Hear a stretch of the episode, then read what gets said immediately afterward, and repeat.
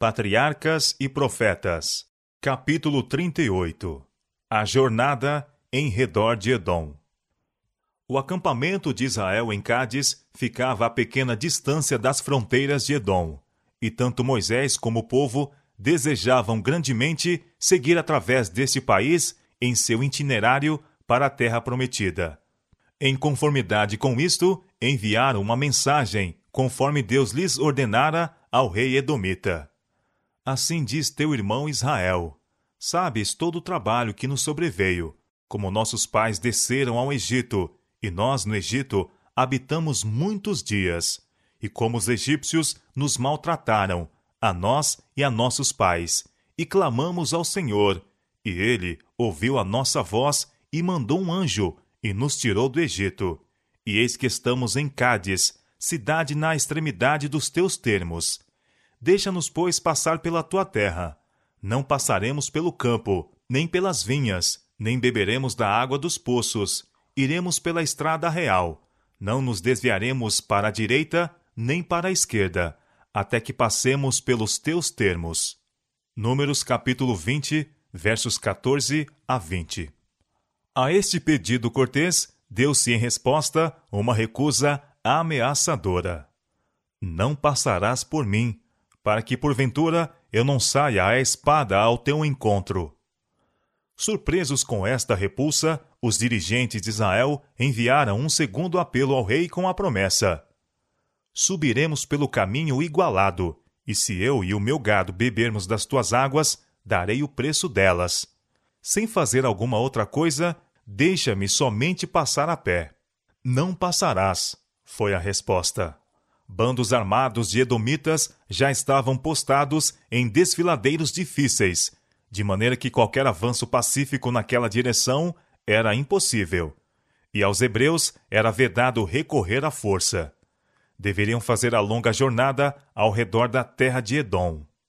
Se o povo houvesse confiado em Deus, ao ser trazido à prova, o capitão da hoste do Senhor tê-los-ia levado através de Edom e o temor deles teria repousado sobre os habitantes da terra, de modo que, em vez de manifestarem hostilidade, teles iam mostrado favor. Mas os israelitas não agiram de pronto conforme a palavra de Deus, e enquanto estavam a queixar-se e murmurar, passou-se a áurea oportunidade. Quando finalmente estavam prontos para apresentar ao rei o seu pedido, este não foi atendido. Sempre desde que saíram do Egito, estivera Satanás constantemente em atividade para lançar estorvos e tentações em seu caminho, a fim de não herdarem Canaã. E pela sua incredulidade lhe haviam repetidas vezes aberto a porta para resistir ao propósito de Deus. É de importância crer na palavra de Deus e com prontidão agir segundo ela enquanto seus anjos estão esperando para agir em nosso favor. Anjos maus estão prontos para disputar cada passo para frente. E quando a providência de Deus ordena seus filhos avançarem, quando ele está pronto para fazer grandes coisas por eles, Satanás os tenta a desagradar ao Senhor pela hesitação e demora. Procura acender um espírito de contenda ou despertar murmuração ou incredulidade, e assim despojá-los das bênçãos que Deus deseja outorgar. Os servos de Deus devem ser homens expeditos, sempre prontos para se moverem tão depressa quanto sua providência abre o caminho. Qualquer demora de sua parte dá tempo para Satanás agir a fim de os derrotar. Nas instruções dadas a princípio a Moisés, concernentes à sua passagem por Edom, depois de declarar que os edomitas ficariam com medo de Israel, o Senhor proibiu a seu povo fazer uso desta vantagem contra eles. Conquanto o poder de Deus estivesse empenhado em prol de Israel e o temor dos edomitas deles fizesse fácil presa, nem por isso deveriam os hebreus depredá-los. A ordem a eles dada foi: Porém, guardai-vos bem. Não vos entremetais com eles, porque vos não darei da sua terra nem ainda a pisada da planta de um pé, porquanto a Esaú tenho dado a montanha de Seir por herança. Deuteronômio capítulo 2, versos 4 e 5 Os Edomitas eram descendentes de Abraão e Isaque, e por amor a estes seus servos, Deus mostrara favor aos filhos de Esaú. Ele lhes dera a montanha de Seir em possessão, e não deveriam ser perturbados, a menos que pelos seus pecados se colocassem além do alcance de sua misericórdia. Os hebreus deviam desapossar e destruir totalmente os habitantes de Canaã, que tinham enchido a medida de sua iniquidade mas os edomitas estavam ainda sob o tempo de graça, e em tais condições deviam ser tratados misericordiosamente. Deus se deleita com a misericórdia e manifesta compaixão antes de infligir juízos. Ensina Israel a poupar o povo de Edom, antes de exigir que destruam os habitantes de Canaã. Os antepassados de Edom e Israel eram irmãos, e bondade e cortesia fraternal deviam existir entre eles. Proibiu-se aos israelitas, quer naquela ocasião, quer em qualquer tempo futuro, vingar a afronta que se lhes fizera com a recusa da passagem pela terra. Não deviam ter expectativa de possuir qualquer parte da terra de Edom.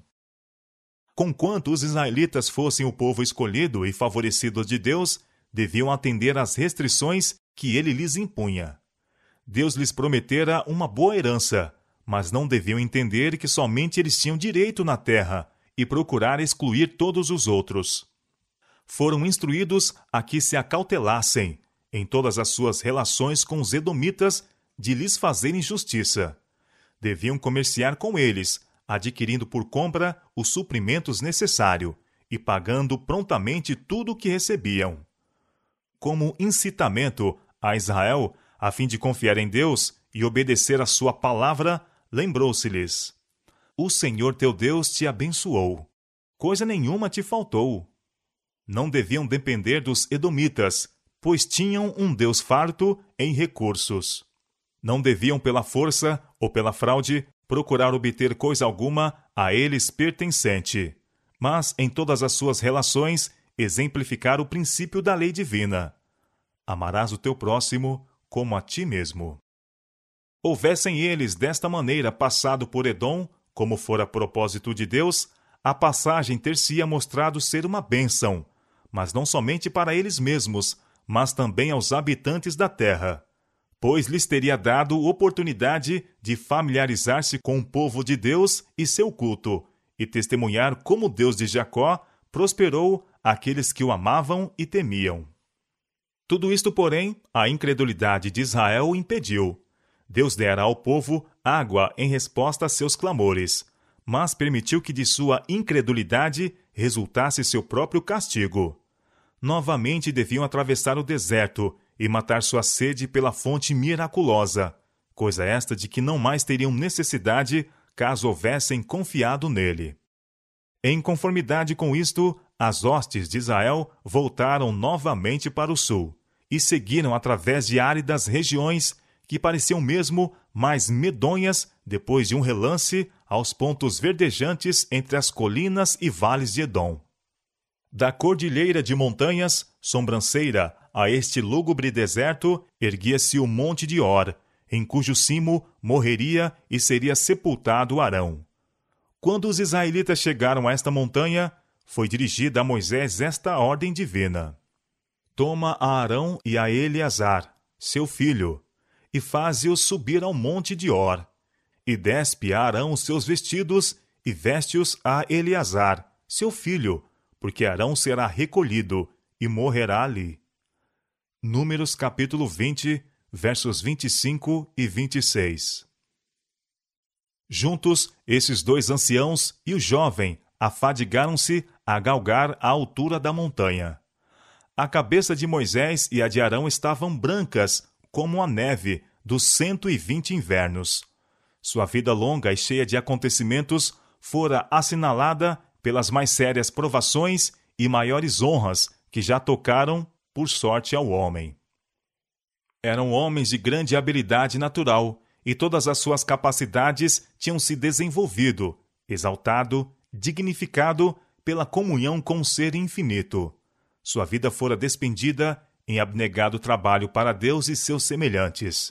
Seu rosto evidenciava grande capacidade intelectual, firmeza e nobreza de propósito e fortes afeições. Muitos anos, Moisés e Arão haviam estado ao lado um do outro em seus cuidados e labores. Em seus cuidados e labores. Juntos tinham lutado com inumeráveis perigos e juntos participaram de assinaladas bênçãos de Deus. Mas perto estava o tempo em que deviam separar-se. Moviam-se muito vagarosamente, pois cada momento da companhia mútua era precioso. A subida era íngreme e fatigante, e como muitas vezes paravam para descansar, conversavam sobre o passado e o futuro. Diante deles, tanto quanto a vista podia alcançar, estendia-se o cenário de suas vagueações pelo deserto. Na planície abaixo estavam acampadas as vastas hostes de Israel, pelas quais estes homens escolhidos de Deus haviam despendido a melhor parte de sua vida, por cujo bem-estar haviam sentido tão profundo interesse e feito tão grandes sacrifícios. Algures, para além das montanhas de Edom, estava o caminho que conduzia à terra prometida, terra cujas bênçãos Moisés e Arão não iriam gozar. Nenhum sentimento revoltoso encontrava guarida em seu coração. Expressão alguma de murmuração lhes escapava dos lábios. Todavia, uma tristeza solene se estampava em seu rosto, ao lembrarem o que os privara da herança de seus pais. A obra de Arão em prol de Israel estava concluída. Quarenta anos antes, com a idade de 83 anos, Deus o chamara para unir-se a Moisés em sua grande e importante missão. Ele cooperara com seu irmão ao tirar do Egito os filhos de Israel. Sustivera as mãos do grande chefe quando as hostes hebreias davam batalha a Amaleque. Fora-lhe permitido subir ao monte Sinai, aproximar-se da presença de Deus e ver a glória divina. O Senhor conferira à família de Arão o ofício do sacerdócio e o honrara com a santa consagração de sumo sacerdote. Ele o mantivera no ofício santo pelas terríveis manifestações de juízo divino, na destruição de Coré e seu grupo. Foi pela intercessão de Arão que a praga se deteve. Quando seus dois filhos foram mortos, por desrespeitarem um mandado expresso de Deus, ele não se rebelou, nem mesmo murmurou. Contudo, o relato de sua nobre vida fora deslustrado. Arão cometeu grave pecado quando se rendeu aos clamores do povo e fez o bezerro de ouro no Sinai. E novamente, quando se uniu a Miriam, na inveja e murmuração contra Moisés. E, juntamente com Moisés, ofendeu o Senhor em Cádiz, desobedecendo a ordem de falar à rocha para que esta vertesse sua água. Era intuito de Deus que estes grandes dirigentes de seu povo fossem representantes de Cristo. Arão trazia sobre o seu peito os nomes de Israel. Comunicava ao povo a vontade de Deus. Entrava no lugar santíssimo no dia da expiação, não sem sangue, como mediador de todo Israel. Saía daquela obra para abençoar a congregação, assim como Cristo sairá para abençoar seu povo expectante quando sua obra de expiação em favor do mesmo se finalizar foi o caráter exaltado daquele sagrado ofício, como representante de nosso grande sumo sacerdote, que tornou o pecado de Arão em Cádiz de tamanha magnitude. Com profunda tristeza, Moisés removeu de Arão as santas vestes e as pôs sobre Eleazar, que assim se tornou seu sucessor por determinação divina. Pelo seu pecado em Cádiz, foi proibido a Arão o privilégio de oficiar como sumo sacerdote de Deus em Cádiz de oferecer o primeiro sacrifício na boa terra, e assim consagrar a herança de Israel. Moisés devia continuar a arrostar o seu cargo, guiando o povo até as bordas de Canaã. Devia ele chegar até onde poderia avistar a terra prometida, mas ali não deveria entrar. Houvessem esses servos de Deus, quando se achavam perante a rocha em Cádiz, resistido sem murmurar, a prova que ali lhe sobreveio quão diferentes lhes teria sido o futuro. Um mau ato jamais pode ser desfeito. Pode ser que o trabalho de uma vida inteira não recupere o que se perdeu em um simples momento de tentação ou mesmo de inadvertência. a ausência no acampamento dos dois grandes chefes e o haverem sido acompanhados por Eleazar, o qual sabia-se deveria ser o sucessor de Arão no sagrado ofício, despertaram sentimentos de apreensão e sua volta era ansiosamente esperada. Ao olhar o povo em redor de si, para sua vasta congregação, viram que quase todos os adultos que saíram do Egito haviam perecido no deserto. Todos sentiram um mau presságio ao lembrarem-se da sentença pronunciada contra Moisés e Arão. Alguns estavam cientes do objetivo daquela jornada misteriosa ao cume do Monte de Or, e sua solicitude para com chefes aumentava em virtude de amarguradas lembranças e acusações contra si mesmos. As formas de Moisés e Eleazar foram finalmente divisadas descendo vagarosamente a encosta da montanha. Mas Arão não estava com eles. Sobre Eleazar estavam os trajes sacerdotais, mostrando o que havia sucedido a seu pai no ofício sagrado. Quando o povo, com o coração pesaroso, se reuniu em torno de seu chefe, Moisés lhes disse que Arão morrera em seus braços, sobre o monte Or, e que eles o sepultaram ali. A congregação rompeu em pranto e lamentação, pois todos amavam Arão, embora lhe houvessem tantas vezes causado tristeza. Choraram a Arão trinta dias, isto é, toda a casa de Israel. Números capítulo 20, verso 29.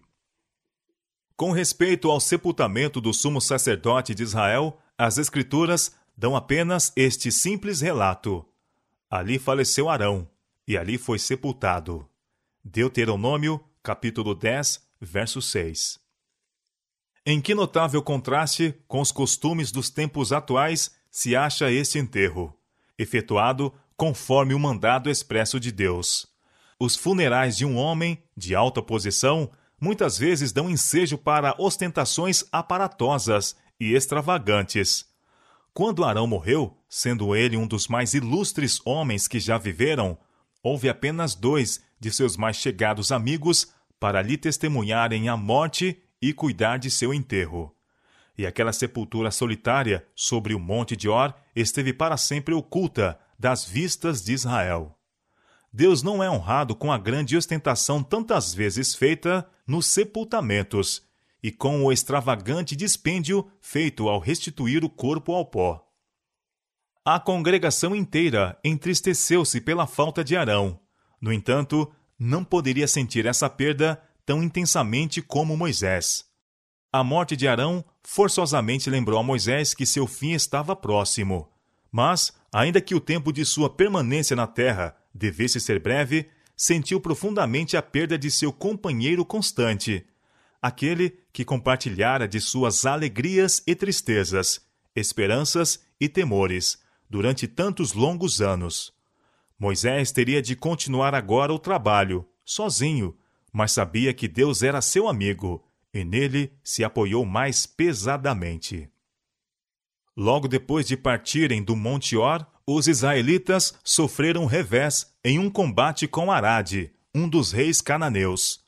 Mas, como fervorosamente buscassem auxílio de Deus, foi-lhes concedida ajuda divina, e seus inimigos foram derrotados. Esta vitória, em vez de inspirar gratidão ao povo e levá-lo a sentir sua dependência de Deus, tornou-os jactanciosos e presunçosos. Logo caíram no velho hábito de murmurar.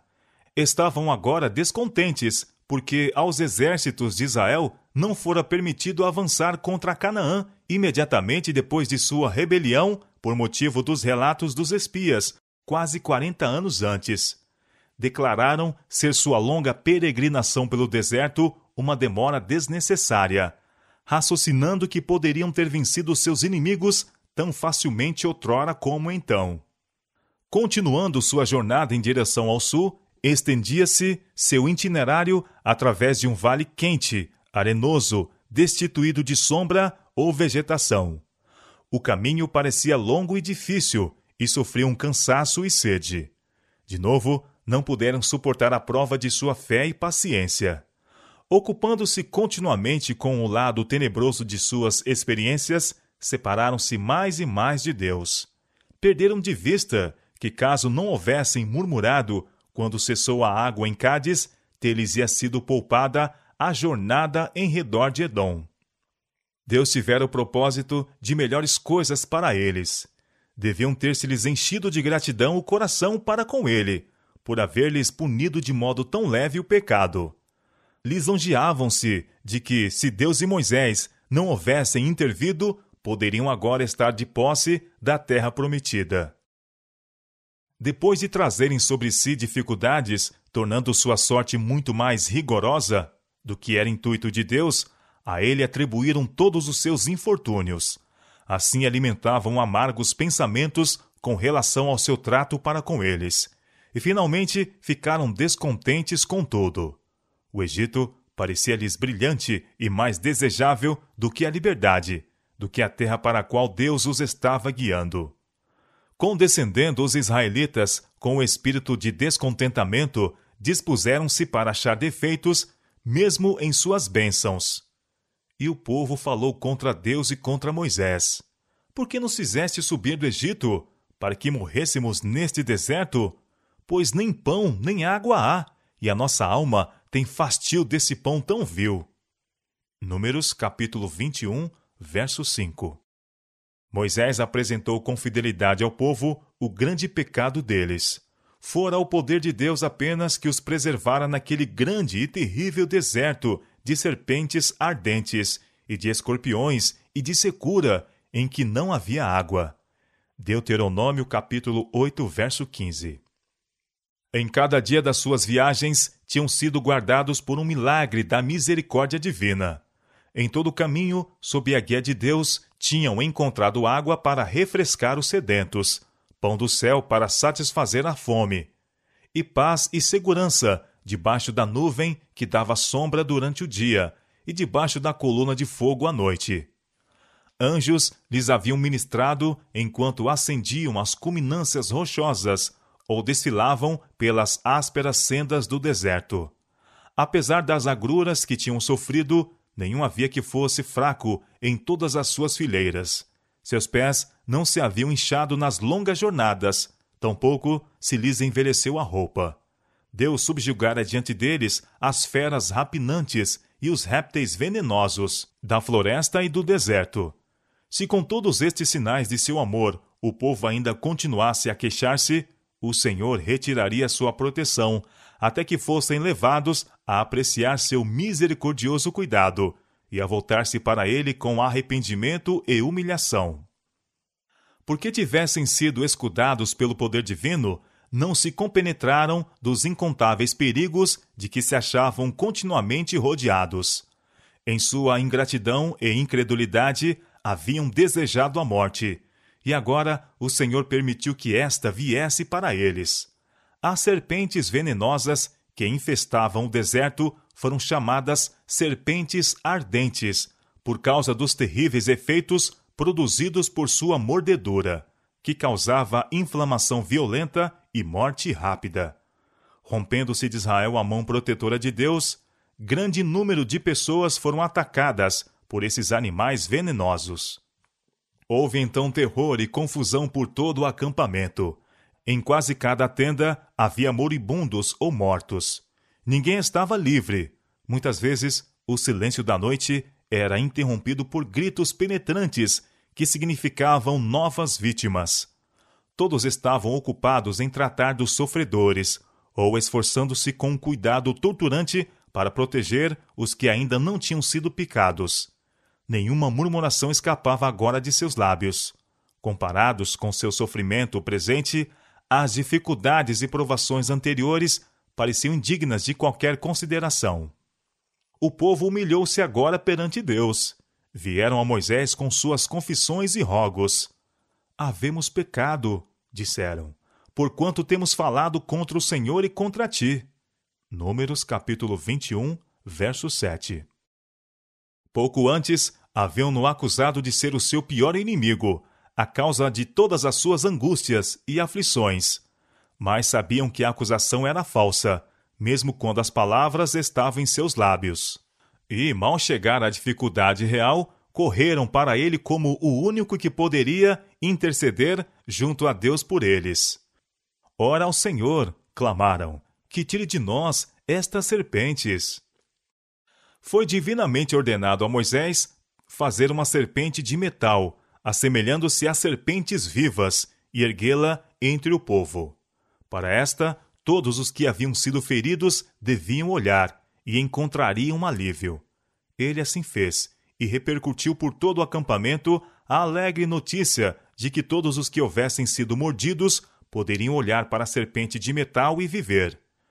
Muitos já haviam morrido, e quando Moisés ergueu a serpente sobre a haste, alguns não queriam crer que meramente olhar para a figura de metal os curaria. Estes pereceram em sua incredulidade. Muitos havia, contudo, que tinham fé no meio que Deus provera. Pais, mães, irmãos e irmãs estavam ansiosamente empenhados em ajudar amigos sofredores e moribundos a fixar na serpente seus desfalecidos olhares. Se estes, embora abatidos e moribundos, tão somente pudessem olhar uma vez, eram perfeitamente restabelecidos. O povo bem sabia que na serpente de metal não havia poder para causar tal mudança nos que a contemplavam. A virtude curadora provinha de Deus tão somente. Em sua sabedoria, escolheu ele este meio de demonstrar seu poder. Por esta maneira simples, o povo foi levado a reconhecer que aquele mal lhes fora acarretado por seus pecados. Foi-lhes também afirmado que, enquanto obedecessem a Deus, não tinham motivo para temer, pois ele os preservaria. O levantamento da serpente de bronze deveria ensinar a Israel uma importante lição.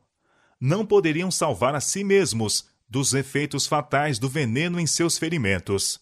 Apenas Deus os poderia curar. Contudo, exigia-se-lhes mostrar fé no meio que ele provera. Deviam olhar a fim de viverem. A sua fé é que era aceitável diante de Deus.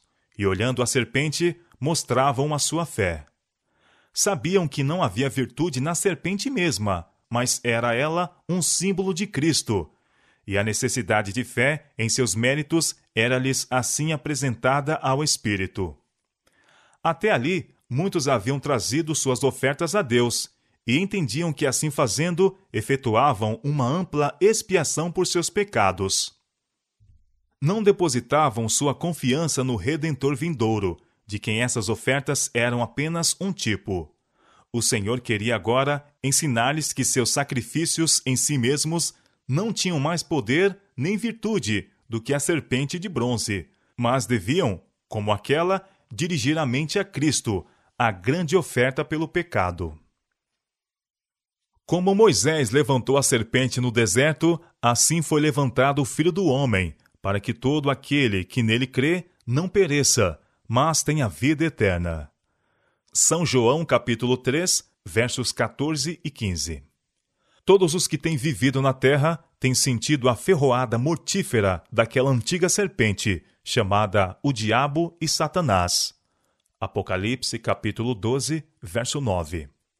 Os efeitos fatais do pecado podem ser apenas removidos pela provisão que Deus fez. Os israelitas salvaram a própria vida olhando para a serpente levantada. Aquele olhar envolvia fé. Viviam porque acreditavam na palavra de Deus e confiavam no meio provido para o seu restabelecimento. Assim o pecador pode olhar a Cristo e viver. Recebe perdão pela fé no sacrifício expiatório. Dessemelhantemente ao símbolo inerte e inanimado, Cristo tem poder e virtude em si mesmo para curar o pecador arrependido. Conquanto o pecador não possa salvar-se a si próprio, tem algo que fazer para conseguir a salvação. O que vem a mim, disse Cristo, de maneira nenhuma o lançarei fora. São João capítulo 6, verso 37. Mas devemos ir a ele, e quando nos arrependemos de nossos pecados, devemos crer que ele nos aceita e perdoa. A fé é dom de Deus, mas a faculdade de exercê-la é nossa. A fé é a mão pela qual a alma se apodera das ofertas divinas de graça e misericórdia. Nada além da justiça de Cristo pode dar-nos direito às bênçãos do concerto da graça. Muitos há que durante longo tempo têm desejado e procurado obter essas bênçãos, mas não as têm recebido, porque têm acariciado a ideia de que podiam fazer algo para se tornarem dignos das mesmas. Eles não têm olhado fora de si e crido que Jesus é um Salvador inteiramente capaz. Não devemos crer que nossos próprios méritos nos salvarão. Cristo é a única esperança de salvação. Debaixo do céu, nenhum outro nome há, dado entre os homens, pelo qual devamos ser salvos. Atos capítulo 4, verso 12. Quando confiarmos em Deus completamente, quando contarmos com os méritos de Jesus como um Salvador que perdoa o pecado, receberemos todo o auxílio que pudermos desejar. Que ninguém olhe para si, como se tivesse poder para salvar-se. Jesus por nós morreu porque éramos impotentes para fazer isso. Nele está nossa esperança, nossa justificação, nossa justiça. Quando vemos nossa pecaminosidade, não devemos desalentar-nos e recear que não temos Salvador, ou que ele não tem pensamentos de misericórdia para conosco. Nessa mesma ocasião, convidando-nos para chegar a si em nosso desamparo e sermos salvos.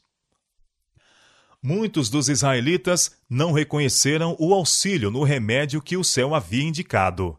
Os mortos e moribundos estavam em redor deles e sabiam que, sem ajuda divina, sua própria sorte era certa.